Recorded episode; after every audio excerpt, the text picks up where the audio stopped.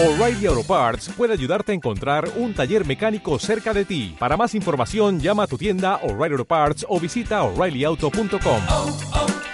O'Reilly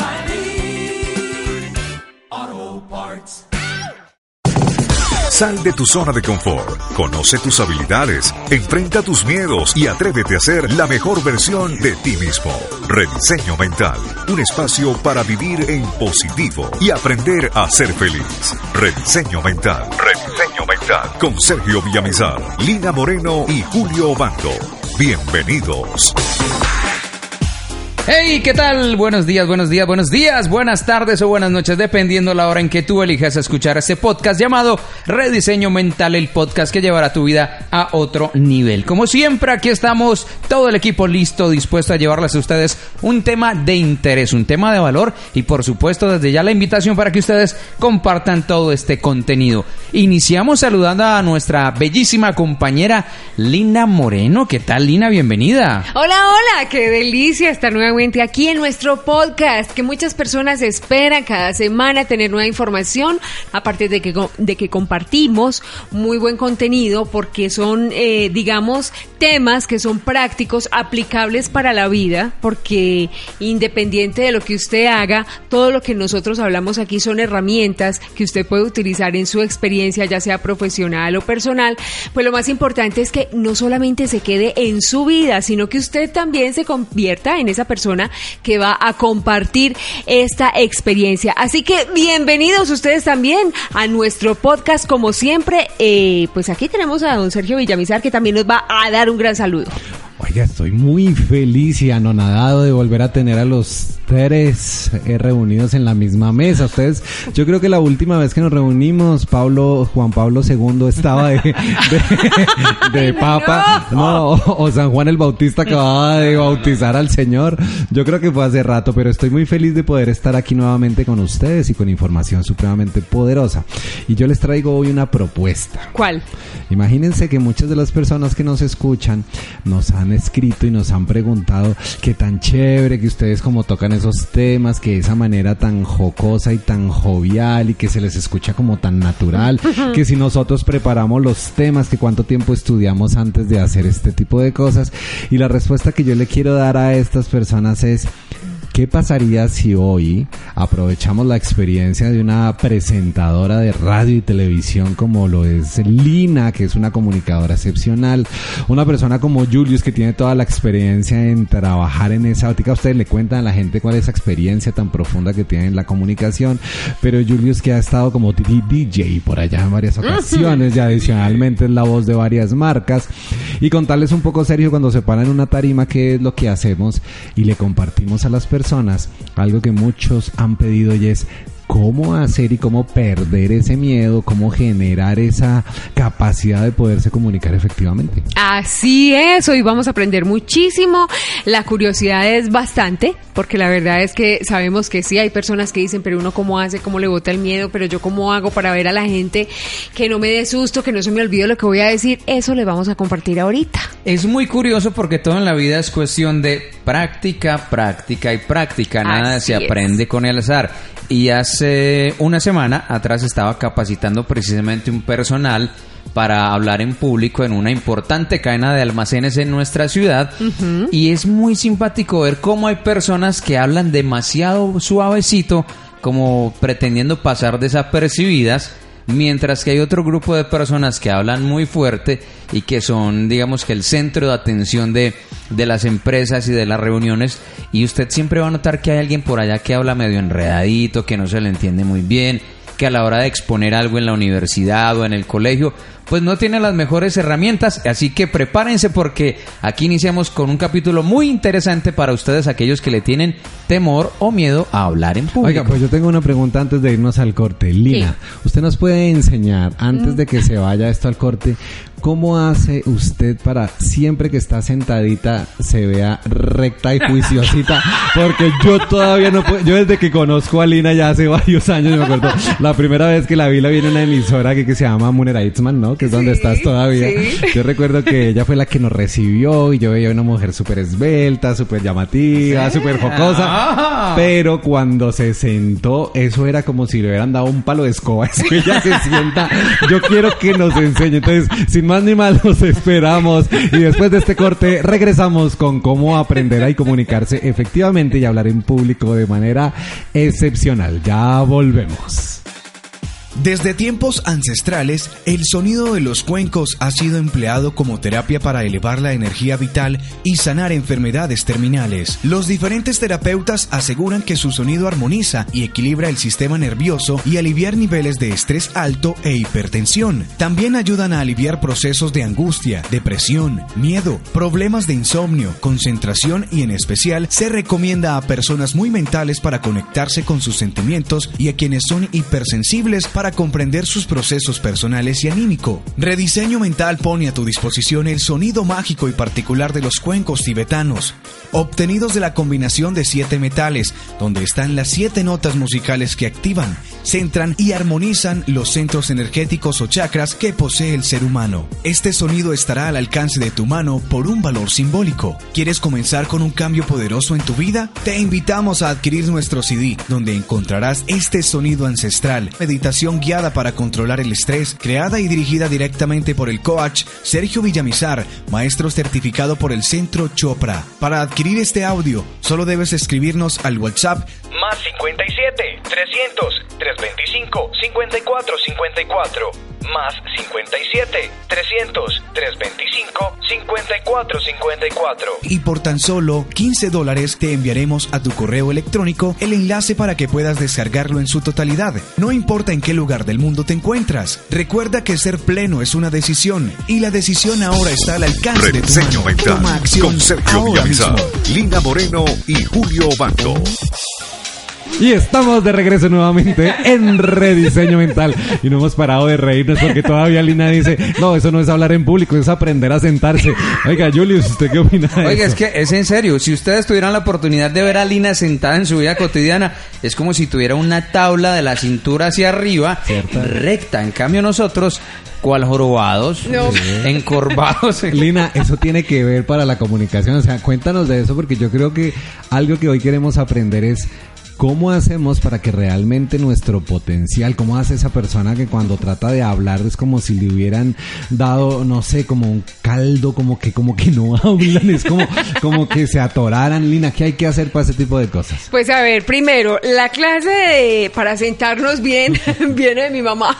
Ah, pero nada tenía que ver, no, pero después con el tiempo aprendí que sí, la, el- la postura corporal, lo que uno adapta en su posición para sentarse y para hablar, sí le sirve a uno para proyectar la voz. Es decir, cuando a uno le enseñan respiración diafragmática, a uno le, dis- le enseñan que el, el estómago, para que las personas que nos escuchen se hagan una idea, es el que se infla. No, cuando a uno le dicen tome aire, uno generalmente sube los hombros, uno Solo toma infla todo el aire del la mundo parte y del sube, pecho. y sube los hombros, sí. Esa respiración no es buena. Esa respiración hace que te canses, que la garganta se canse, que la, la voz, la garganta se desgaste y que la voz fácilmente se te pueda ir. O sea que Julius se la pasa respirando constantemente porque tiene la pancita Sí. inflada.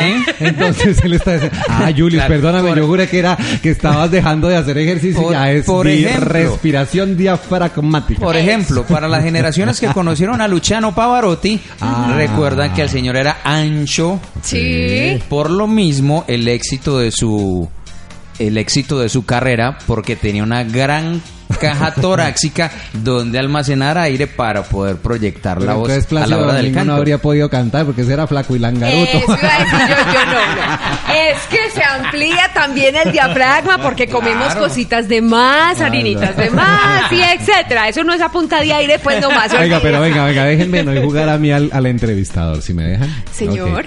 Yo le quiero preguntar a Lina y a Julius, ¿qué experiencia tienen ustedes en comunicación como para que le cuenten a la gente? Porque ustedes hoy tienen esta capacidad, esta idoneidad de poderse sentar a hablar. ¿Qué es lo que has hecho tú? ¿En qué has trabajado, Lina, en el mundo de la comunicación? ¿Por dónde empezaste? ¿Qué pasó? Y luego le doy paso a Julius, que también tiene toda la experiencia del mundo, para que nos compartan eso, porque hay mu- más de uno que de pronto se está identificando con ustedes. Hay más de una mujer que dijo, oye, me encantaría ser como Lina, me encantaría hacer lo que hace Julius. Me encantaría sentarme como Lina. Me encantaría sentarme como Lina. Y yo creo que parte de nuestro rol también es inspirar a las personas a desarrollar su potencial. Sí. Bueno, hay algo y es que yo desde hace muchísimo tiempo eh, empecé a cantar.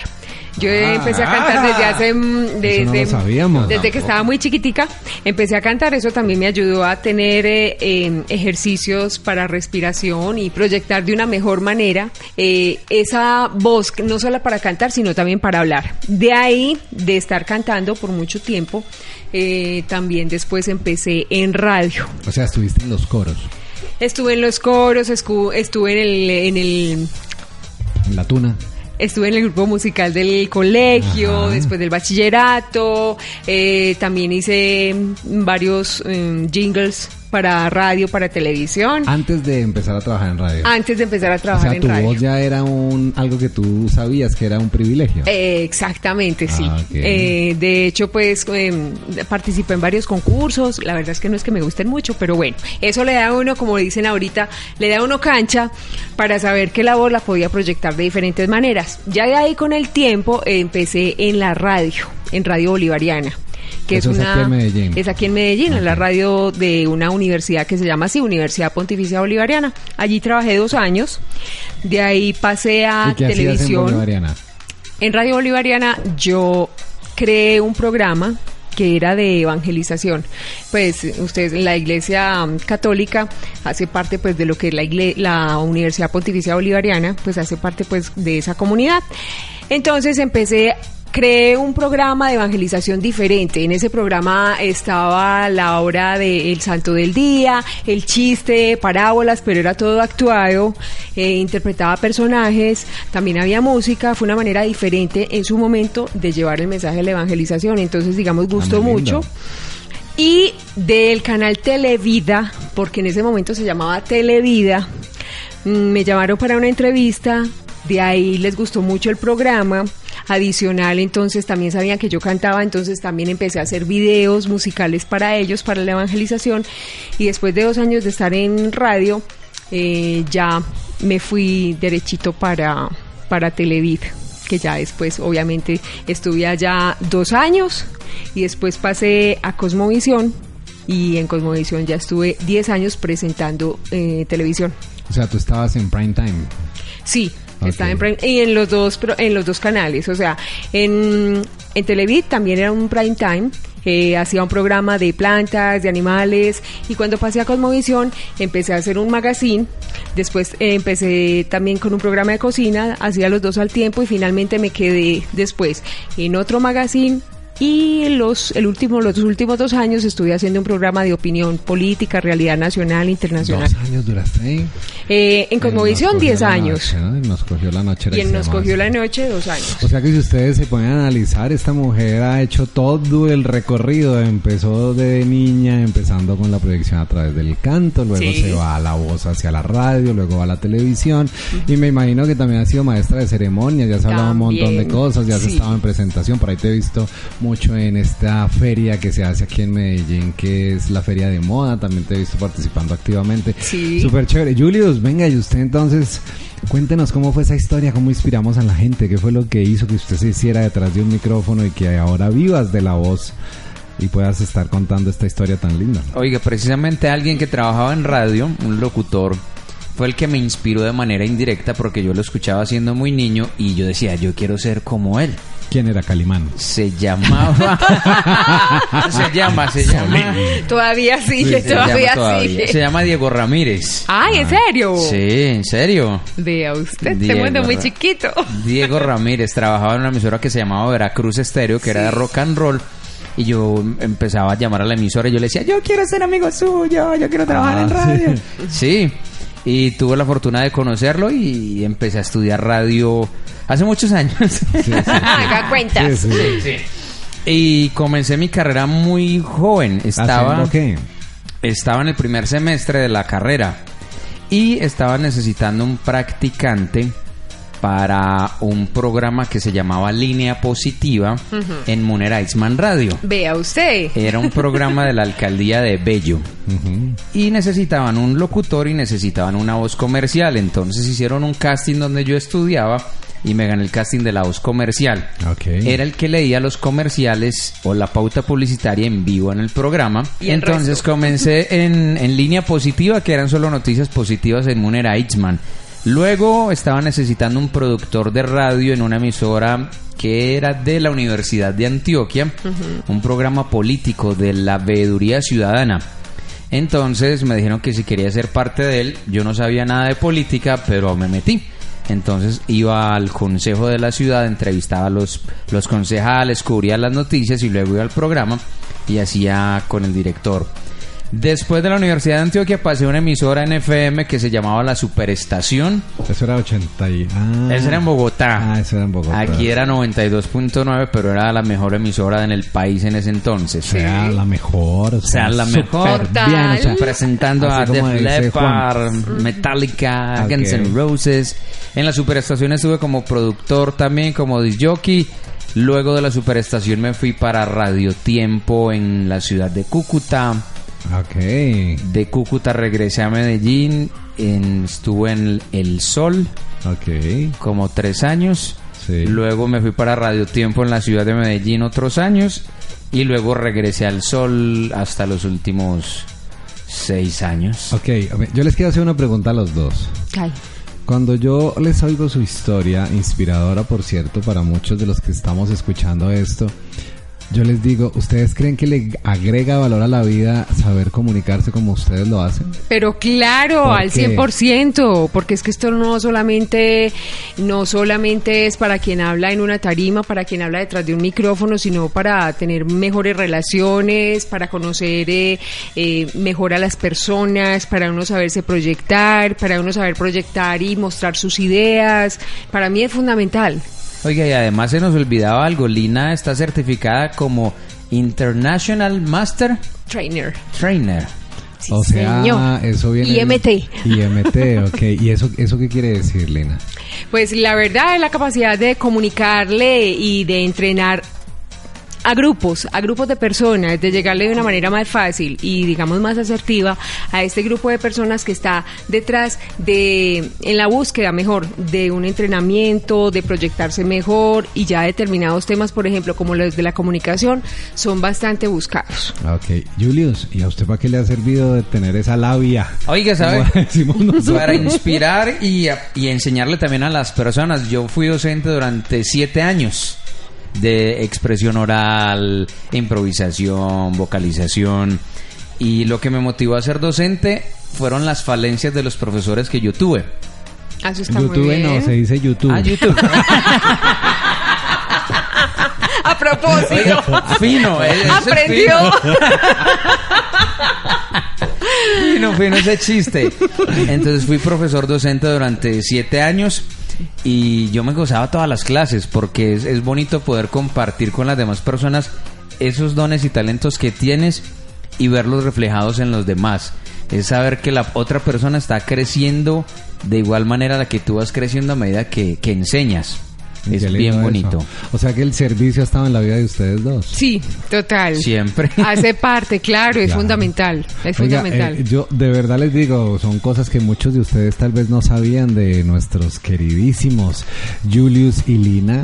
Eh, y yo creo que si queremos realmente entender cómo han hecho esto y cómo se han preparado, pues debe seguir conectado en este podcast. Le mando un saludo a las personas que por primera vez están teniendo contacto con nosotros y recuerden que nos encuentran en las diferentes redes sociales como Rediseño Mental. Y en Instagram nos encuentran como Rediseño Mental, porque acuérdense que la ñ para Instagram no existe. Y si quieren escribirnos, lo pueden hacer a donde Julius. A nuestro correo electrónico redisenomental.gmail.com Ok, entonces sin más ni más vamos a un pequeño corte para que ellos nos empiecen a contar una a una cuáles son esas técnicas, esas herramientas que nos van a servir para perder el miedo, para pararnos al frente de un auditorio, para poder tener una comunicación asertiva, para poder transmitir una idea y especialmente para convencer a un público y lograr resultados extraordinarios. Así que ya regresamos a Rediseño Mental. Muchachos, quiero tener un carro nuevo, casa, viajar, tantas cosas, pero la verdad no sé por dónde empezar. Ay, yo le tengo la solución. Usted no ha escuchado que Rediseño Mental tiene unos audios buenísimos donde le enseñan a usted a crear el mapa de la prosperidad y la abundancia, a activarlo y a tener todas esas herramientas que usted me dice que está necesitando para organizar su vida. Yo no había escuchado. La mayoría de las personas no tienen claro que no logran sus propósitos y tus metas, no porque no las deseen, sino porque no saben cómo plasmarlas y atraerlas a lo largo de su vida. Si quieres adquirir este set de cuatro audios, lo único que debes hacer es contactarnos al WhatsApp más 57 300 325 5454 más 57 300 325 5454 e inmediatamente uno de nuestros representantes te dará la información para que puedas hacer el pago en Colombia o fuera de ella. Recuerda que tiene un costo de $29.99. Aprovechalo. Rediseño Mental con Sergio Villamizar, Lina Moreno y Julio Bando.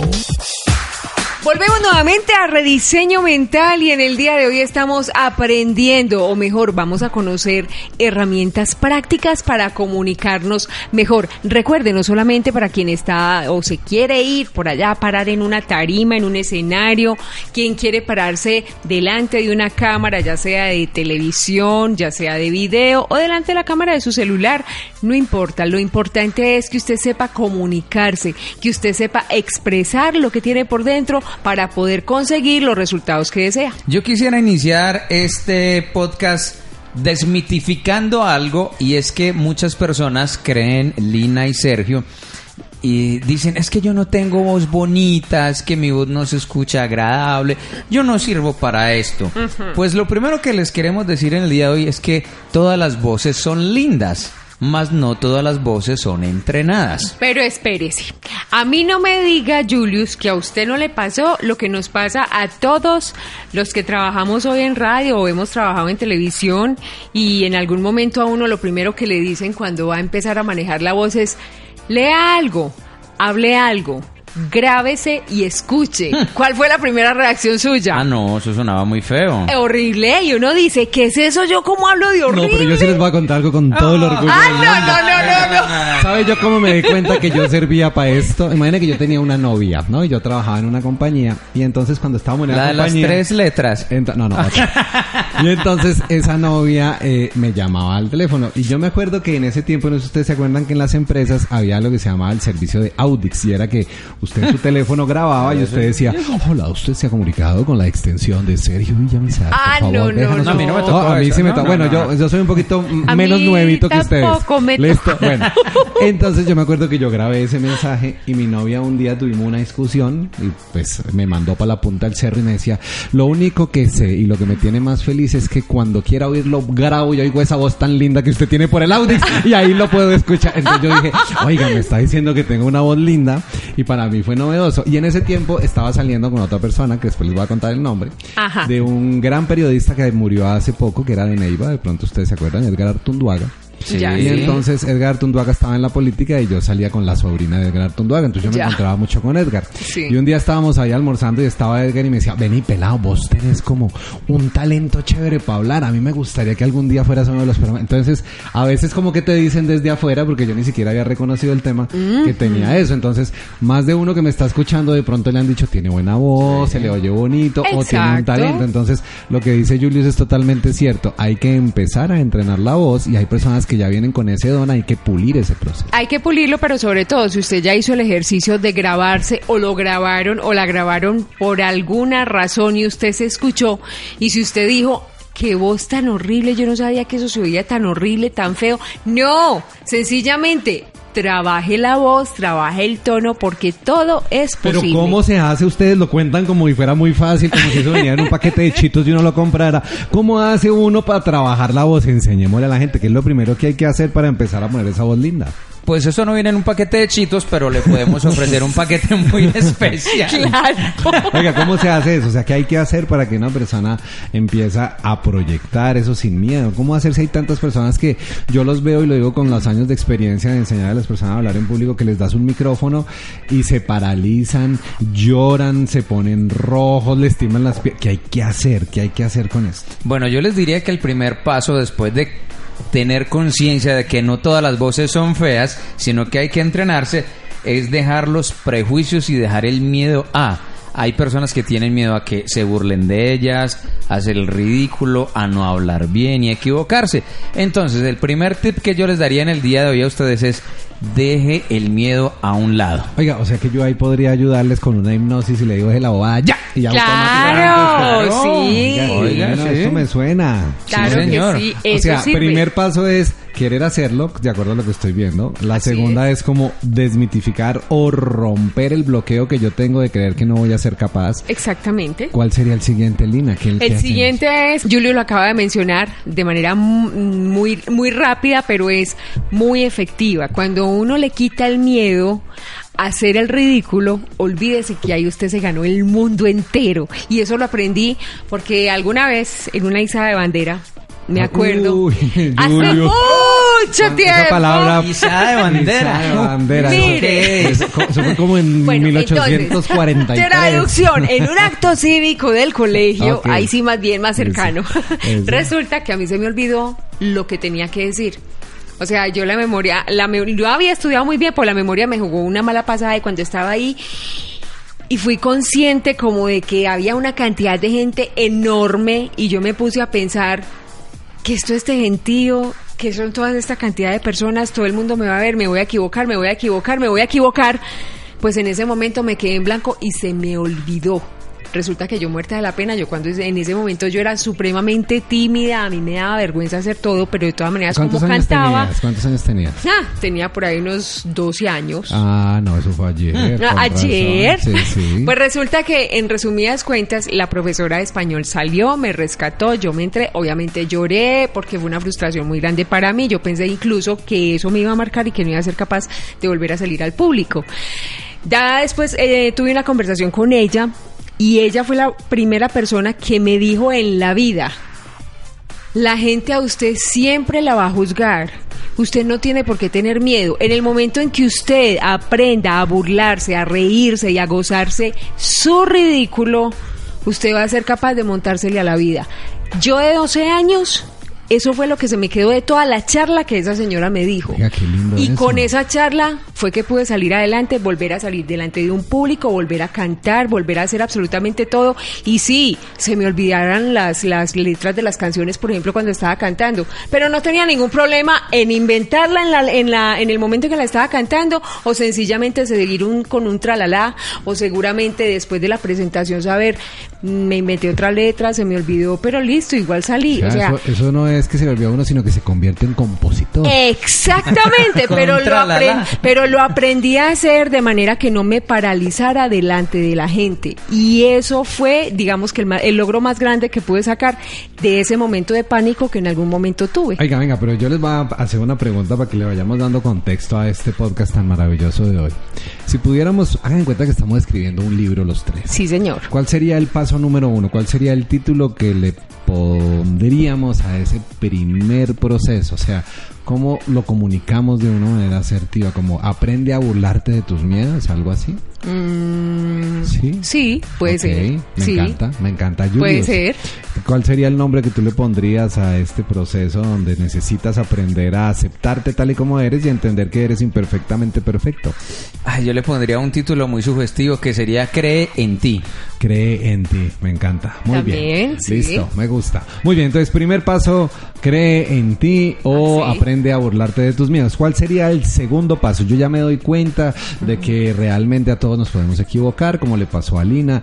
Julius, ¿cuál sería ese segundo paso que tú le recomendarías a las personas después de que ya eligieron que se van a parar en público, cuando ya entendieron que la voz no es que sea ni buena ni mala, sino que necesita entrenamiento? La tercer paso es que necesitamos aprender a burlarnos de nosotros mismos o creer en ti. ¿Cuál sería ese cuarto paso? Oiga, yo le diría que, como siempre le hemos dicho en Rediseño Mental, prepárese con los mejores del mundo. Ah, eso me encanta. Claro Buscar sí. una asesoría, un entrenador vocal, un entrenador de expresión oral o buscar otras ayudas alternativas de manera que usted pueda convertirse en una persona experta a la hora de expresarse en público. Como le pasó a Mónica Lewinsky. Por Que se ejemplo. aprendió a entrenar en público. Sí, a ella muy le fue bien. muy bien en expresión oral. Oiga, aquí se ríen, Lina me está abriendo los ojos, pero ustedes no se imaginan, eso es un ejercicio que mi foniatra me pone y es dilate y saque la lengua.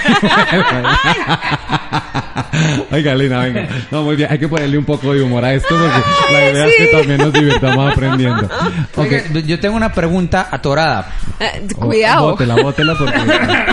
Eso, muy bien.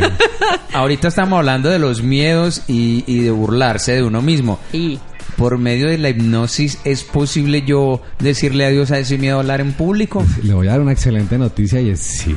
ay, qué dicha. O sea, si ustedes me lo preguntan, yo podría decir que, como ustedes lo han explicado muy, muy claramente hoy, el gran limitador para poder alcanzar cualquier cosa que quieras es tu sistema de creencias. Entonces resulta que muy seguramente cuando estaba niño alguien le pudo haber dicho, ah, usted sí tiene una voz muy fea, parece que estuviera cantando entre un tarro, ¿cierto? Sí. Y de pronto esa persona a los dos añitos, tres añitos, cinco añitos, compró eso como una realidad. Y resulta que cuando él se oye cantar y se compara con otra persona, pues automáticamente esa persona dice, oiga, yo no tengo ese tono, esa, yo no soy Ricky Martin, no soy Maluma, no soy J Balvin, que con el respeto más profundo, pues cantan muy lindo, pero un género que yo no comparto, pero bueno. Exacto. Entonces, cuando usted se escucha y, es- eh, eh, y, se ve, y se oye cómo canta, lo primero que debe tener claro es por qué mi mente se entrenó para no querer aprender a cantar y fue porque tuve una limitación. ¿Qué ventaja tiene la hipnosis?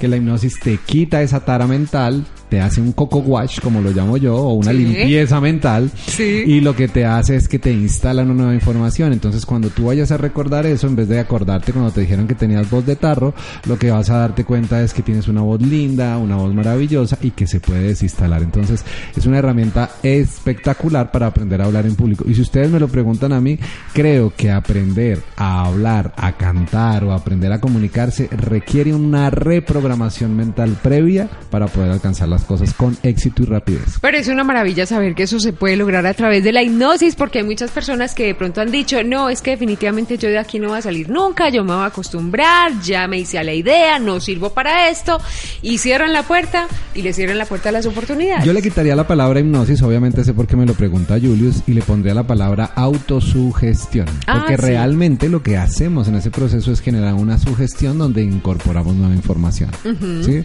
Magnífico. funciona bien. Gracias por la pregunta, Julius. Creo que sí era importantísimo contarle a las personas. Lina, ahora cuál sería ese siguiente paso? Ya hicimos el rediseño mental, ya tenemos todo listo, ya aprendemos a comunicarnos. ¿Qué, qué hacemos? Pues le voy a decir que va a tener que quedar en continuación porque el tiempo se nos termina. ¿Qué Yo- está por Dios?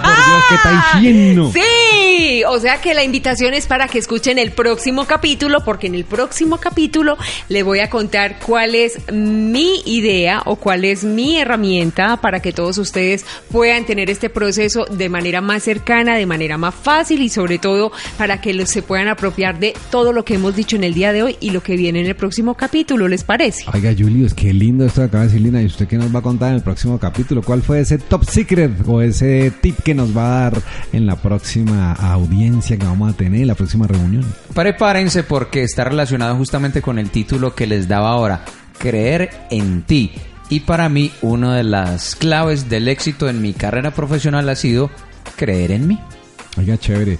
Y si ustedes me lo permiten, me voy a poner mi granito de arena y es Claro. en el próximo capítulo les voy a explicar cómo hacer una autoprogramación Buenísimo. para empezar a traer esa oportunidad, ¿les parece? Excelente. Entonces, oiga, yo les digo, estoy tan feliz de verlos otra vez a ustedes dos juntos acá. Ustedes A no se imaginan. Y nosotros. Lina, Lina estaba por allá. ¿Dónde era que estaban, Lina? Ahora, ¿dónde estás? Cuéntanos un poquito antes de cerrar. ¿Dónde era que Estoy haciendo un programa que se llama Cultura Amarilla y entonces la verdad eh, ahí sí más o menos entonces eh, en ocasiones hay directos es decir el programa se hace en vivo desde diferentes puntos que no sea la cabina de radio y obviamente pues por ese por esa razón no he podido de pronto estar un poquito claro. aquí Y Julio, ¿y usted dónde era que andaba? Que estaba tan distante. ¿Cómo, cómo Oiga, así? pues estoy entre Panamá, estoy en las capacitaciones de las cuales les hablaba hace un rato. Ah, está tan internacional Está muy interno. hay que, hay que seguir creciendo. Hay que Pero seguir total. creciendo, me encanta. Si se quieren entrenar con nosotros, pues avísennos.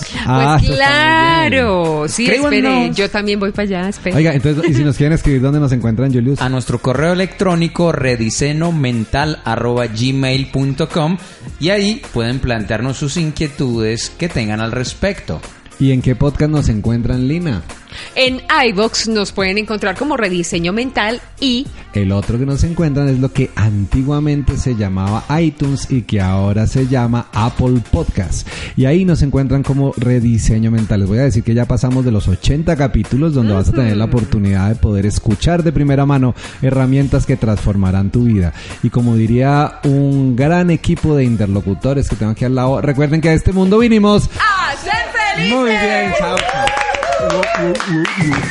Sal de tu zona de confort, conoce tus habilidades, enfrenta tus miedos y atrévete a ser la mejor versión de ti mismo.